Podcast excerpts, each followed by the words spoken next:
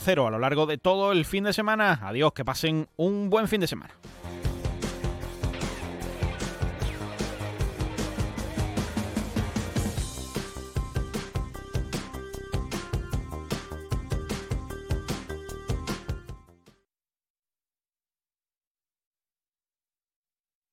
.4 FM y 91.4 FM. Más de uno. Honda Cero Cádiz. Carmen Paul. Buenas tardes. El puerto de la Bahía de Cádiz va a ser el primero de España en tener energía eléctrica y lugar donde los barcos que atraquen puedan apagar sus motores y conectarse a la red. Es viernes 1 de marzo en relación a la posible venta de la planta de Airbus en Puerto Real a un grupo asiático desde la Junta de Andalucía han indicado que van a guardar prudencia y cautela, aunque incidiendo en que todo lo que sea bueno para Cádiz les va a alegrar. Hasta las 2 menos 10 les contamos estos y otros asuntos que hoy son noticia en Cádiz.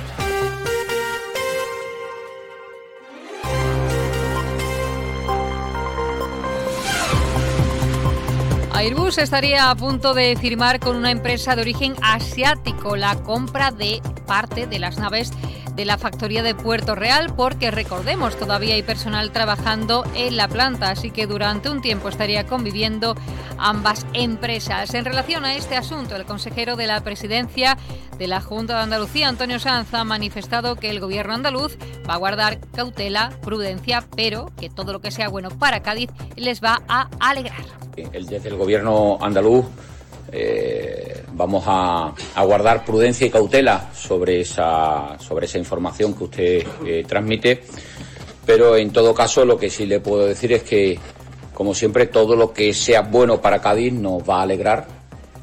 Y también, si me lo permiten, pues poner en valor eh, el papel de la Administración andaluza en estas cuestiones, que es un papel activo siempre para no escatimar ningún tipo de, esfuerzo en lo que puede ser facilitar cualquier tipo de, operación que genere pues consolidar proyectos que, se vinculen a la creación de empleo y al impulso de la, de la actividad mm, económica. En este caso, ese tipo de decisiones, si se confirmaran, pues lo mires por donde lo mires, pues es positivo para la provincia y para el conjunto de, de Andalucía, ¿no? Recordemos que la planta de Airbus en Puerto Real quedará sin actividad a partir del año 2026, cuando finalice el traslado de su personal al polígono Tecnobahía del puerto de Santa María, donde se está llevando a cabo la ampliación de las instalaciones tras la decisión de unificarla en estas dos plantas en la bahía de Cádiz. Y cambiamos eh, de asunto. El puerto de la Bahía va a ser el primero de España en tener energía eléctrica. Así lo han expresado hoy los consejeros de la Presidencia Interior, Diálogo Social y Simplificación, Antonio San, y de Medio Ambiente también, eh, Ramón Fernández Pacheco, la reunión que han mantenido en la ciudad con los presidentes de las autoridades portuarias de interés eh, general de Andalucía, donde han firmado el manifiesto para el desarrollo de la sostenibilidad en el ecosistema de la náutica y los cruceros con Sancrais. Con este documento se aportan medidas medioambientales, sociales y de gobierno corporativo. El consejero de Medio Ambiente, Ramón Fernández Pacheco, ha incidido en la importancia de la sostenibilidad por un sentimiento de responsabilidad y porque así lo demanda, ha dicho, la propia sociedad. San Cruz, como bien ha explicado su presidente, es una organización que impulsa el turismo de crucero en nuestra tierra. Y qué duda cabe que hoy el cliente de crucero, aquel que decide ir a descansar, a pasar unos días en un barco y a disfrutar, lo va a hacer eh, mucho más decidido si donde lo reciben es un destino responsable, es un destino que gestiona bien los residuos, es un destino que gestiona bien las necesidades energéticas, es un destino que apuesta por la economía circular, es un destino, sin lugar a dudas, que cuida los fondos marinos y la biodiversidad que en él se acoge. Por su parte, el consejero de Presidencia, Antonio Sanz, ha destacado la importancia que tienen los puertos de Andalucía, que prácticamente representan el mayor porcentaje de actividad comercial, tanto con Europa como con el resto de países, siendo además foco de atracción turística, empresarial, de ocio y de manera muy especial de integración en la vida de la ciudad. Eh, y lógicamente también y de manera muy especial últimamente de integración en la vida de las ciudades. Tenemos ejemplos muy importantes de esa integración de la ciudad y el puerto y uno de ellos pues la reciente aprobación ya del, plan especial en Cádiz para la integración del puerto ciudad que recientemente tuvimos la ocasión también de presentar aquí en la, en la ciudad. Lo que sí está claro es que Andalucía tiene una situación geoestratégica única, yo diría exclusiva, que nos representa una verdadera oportunidad en todo lo que significa las rutas marítimas internacionales. El manifiesto que hoy se ha firmado cuenta con la finalidad de poder llevar a un futuro sostenible para todos, empezando por el turismo de crucero y la náutica deportiva, y que se da, ha dicho el consejero, un paso de gigante para esa finalidad de promocionar a Andalucía como destino. Una 41 minutos.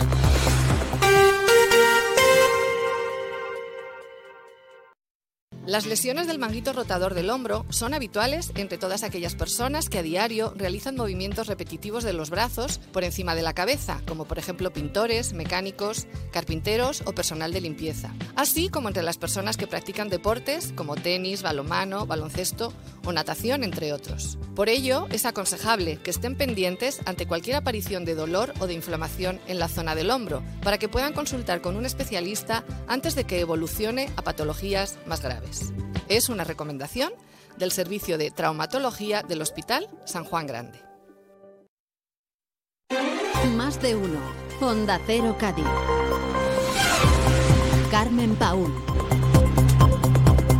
Más cosas, la secretaria de Organización del PSOE de Cádiz y portavoz del Grupo Socialista en la Diputación, Ana Carrera, ha anunciado hoy que pedirán explicaciones a la presidenta de la Diputación, Almudena Martínez, eh, por el convenio del patrocinio firmado con el Cádiz Club de Fútbol. Según la portavoz eh, socialista, los 3,6 millones de euros que barajan en un acuerdo que se establecería por cuatro años es una cifra dicho desorbitada y advierte que con un presupuesto así se podrían beneficiar muchos municipios pequeños de planes de empleo. Entendemos que con esos casi 4 millones que destinará a lo largo del mandato, la Diputación podría poner en marcha los planes de empleo que ha eliminado de los municipios de menos de 20.000 habitantes o podría acordar con el sector turístico iniciativas que contribuyan a, a, que este sector tan importante la provincia pues siga generando empleo los 12 meses del año. Además entendemos que si el gobierno provincial abre la vía a, a este tipo de promoción turística, tiene que hacerlo, debe hacerlo extensivo a otras disciplinas, a otras entidades deportivas o a otras entidades de, de otro tipo de... Carrera recuerda que ya desde el PSOE mostraron discrepancias en torno a la cesión por parte de la Diputación del Centro el madrugador al Cádiz porque creen que la Diputación no tiene que asumir ese papel de soporte a las actividades de un club que no deja, ha dicho, de ser una empresa privada. Y cambiamos de asunto y comienza el mes de marzo y con él el proceso de escolarización para el curso 2024-2025. El plazo para la presentación de las solicitudes permanecerá abierto hasta el 1 de abril. Para el próximo curso, la Consejería de Desarrollo Educativo y Formación Profesional ha ofertado un total de 204.886 plazas sostenidas con fondos públicos, de las que el 78,84% corresponden a centros públicos y el 21,16% a concertados. En cuanto a la capital y los pequeños de tres años que comienzan en la etapa infantil, son menos que en el curso anterior. Según los datos del Instituto Nacional de Estadística, en 2021 nacieron 548 niños y niñas en Cádiz.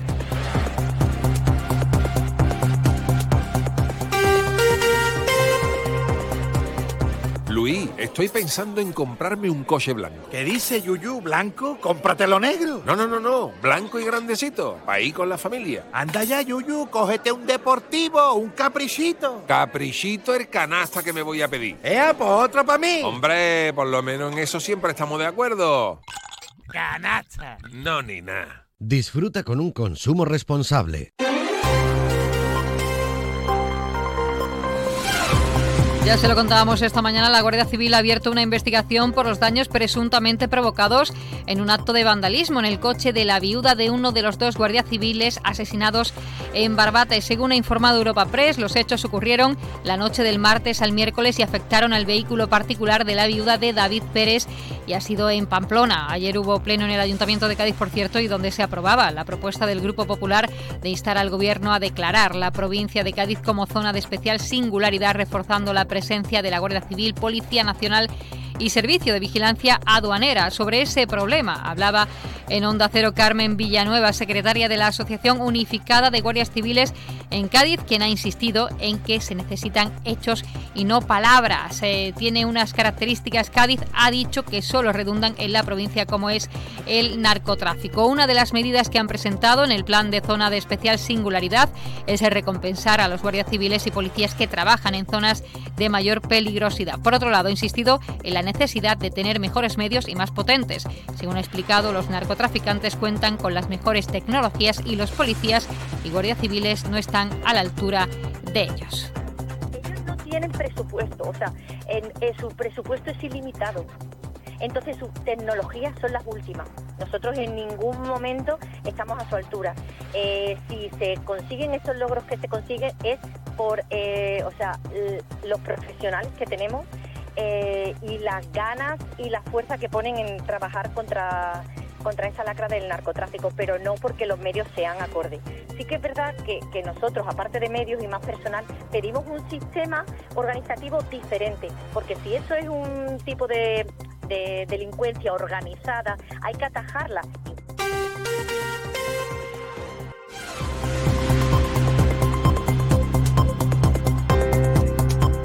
Contarles ahora que la presidenta de la Diputación, Almudena Martínez, junto con la diputada Susana Sánchez, ha dado la bienvenida a la reunión del Consejo Provincial de Igualdad, organismo que lidera la Diputación y que agrupa el tejido asociativo de la provincia de Cádiz, formado por asociaciones de mujeres o entidades que tienen entre sus objetivos la igualdad. En esta ocasión, el orden del día ha tenido entre sus puntos eh, preferentes la próxima celebración del 8 de marzo, Día Internacional de las Mujeres, aunque también se han tratado la programación anual del Servicio de Igualdad, las subvenciones para proyectos de asociaciones, la puesta en común de dudas y propuestas y la presentación de las autobiografías audiovisuales sobre nosotras mismas. Escuchamos a Almudena Martínez.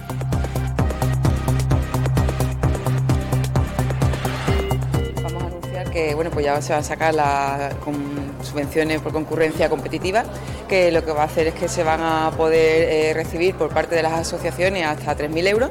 Por tanto, lo que queremos es pues dar eh, que presenten, que vayan presentando ya todos los proyectos proyectos que sean pues para la igualdad, para la lucha de esa igualdad entre la gaditana y gaditanos, eh, la lucha contra la violencia de género, contra cualquier violencia para, hacia las mujeres y hacia las niñas, también contra la LGTBI-fobia. La presidenta ha anunciado el compromiso de que se aumenten en el próximo presupuesto las partidas destinadas a igualdad y la red feminista de Izquierda Unida Cádiz ha animado también a toda la ciudadanía a participar de manera activa en los actos que se organicen en torno a la celebración del próximo 8M Día Internacional de las Mujeres, porque según ha defendido la responsable de la red Alba Zambrano, es un día de lucha muy reivindicativo y donde no se puede dar un paso atrás. tenemos que seguir avanzando en derechos y en libertades. Eh, seguimos teniendo las mujeres datos de que tenemos en el mundo laboral, somos las más precarizadas, somos las menos valoradas, incluso tenemos algunos ámbitos laborales como puede ser el trabajo de cuidados donde somos las mujeres las mayores protagonistas y donde las condiciones no son las adecuadas.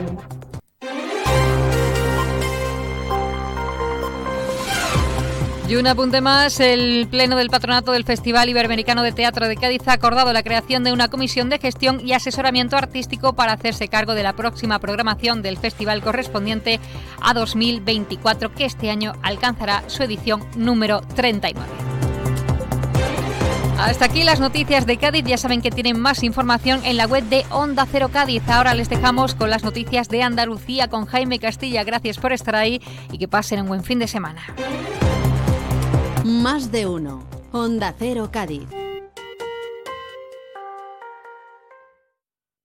Onda Cero Andalucía. Sobre todo. En Onda Cero, Noticias de Andalucía. Jaime Castilla. Buenas tardes. Un nuevo juzgado de instrucción para aligerar la lucha contra el narcotráfico en el campo de Gibraltar es lo que va a pedir hoy la Junta al Gobierno Central. Lo va a hacer tras la conferencia sectorial de justicia que se celebra hoy en Palencia y a la que le quedan pocos minutos. Una cuestión que desde el sector judicial ven con buenos ojos. Precisamente en Cádiz, Airbus anuncia la venta inminente de su planta en Puerto Real. Además avanza el acuerdo sobre Doñana y en Málaga hoy, 1 de marzo, empieza la temporada de playa y esta noche arranca su Festival de Cine en Español. Noticias de Andalucía. Reforzar los medios judiciales para aligerar las numerosas causas contra el tráfico de drogas en el campo de Gibraltar es una de las reclamaciones de la población y el sector, junto a la de dotar mayores recursos y personal a las fuerzas y cuerpos de seguridad. Un asunto que cobra más urgencia desde el asesinato de los dos guardias civiles en Barbate a manos de narcos, del que se cumplen hoy tres semanas. Por cierto, que la viuda de uno de ellos ha visto su coche destrozado ayer. Pedro González, buenas tardes. Buenas tardes. Por ello, el consejero de Justicia de la Junta, José Antonio Nieto, va a pedir al ministro de Justicia, Félix Bolaños, después de esa reunión, la creación de un nuevo juzgado de instrucción en la comarca. Dice Nieto que hay que colocar la zona como una prioridad nacional esa eh, zona del campo de Gibraltar sea una prioridad para el Gobierno de España, como va a ser una prioridad y como es una prioridad para la Junta de Andalucía, poniendo allí particularmente el foco de todas las reformas que se están haciendo en materia digital, en materia de eficiencia procesal y sobre todo en materia de eficiencia organizativa, haciendo que el primer tribunal eh, de instancia que se ponga en marcha en España sea precisamente en el campo de Gibraltar. Una medida que ven con buenos ojos en el sector judicial, Pedro. Sí, el catedrático de Derecho Constitucional de la Universidad de Granada, Agustín Ruiz Robledo, considera que la incorporación de más medios para la lucha contra el narcotráfico supondría agilizar notablemente la enorme carga de trabajo judicial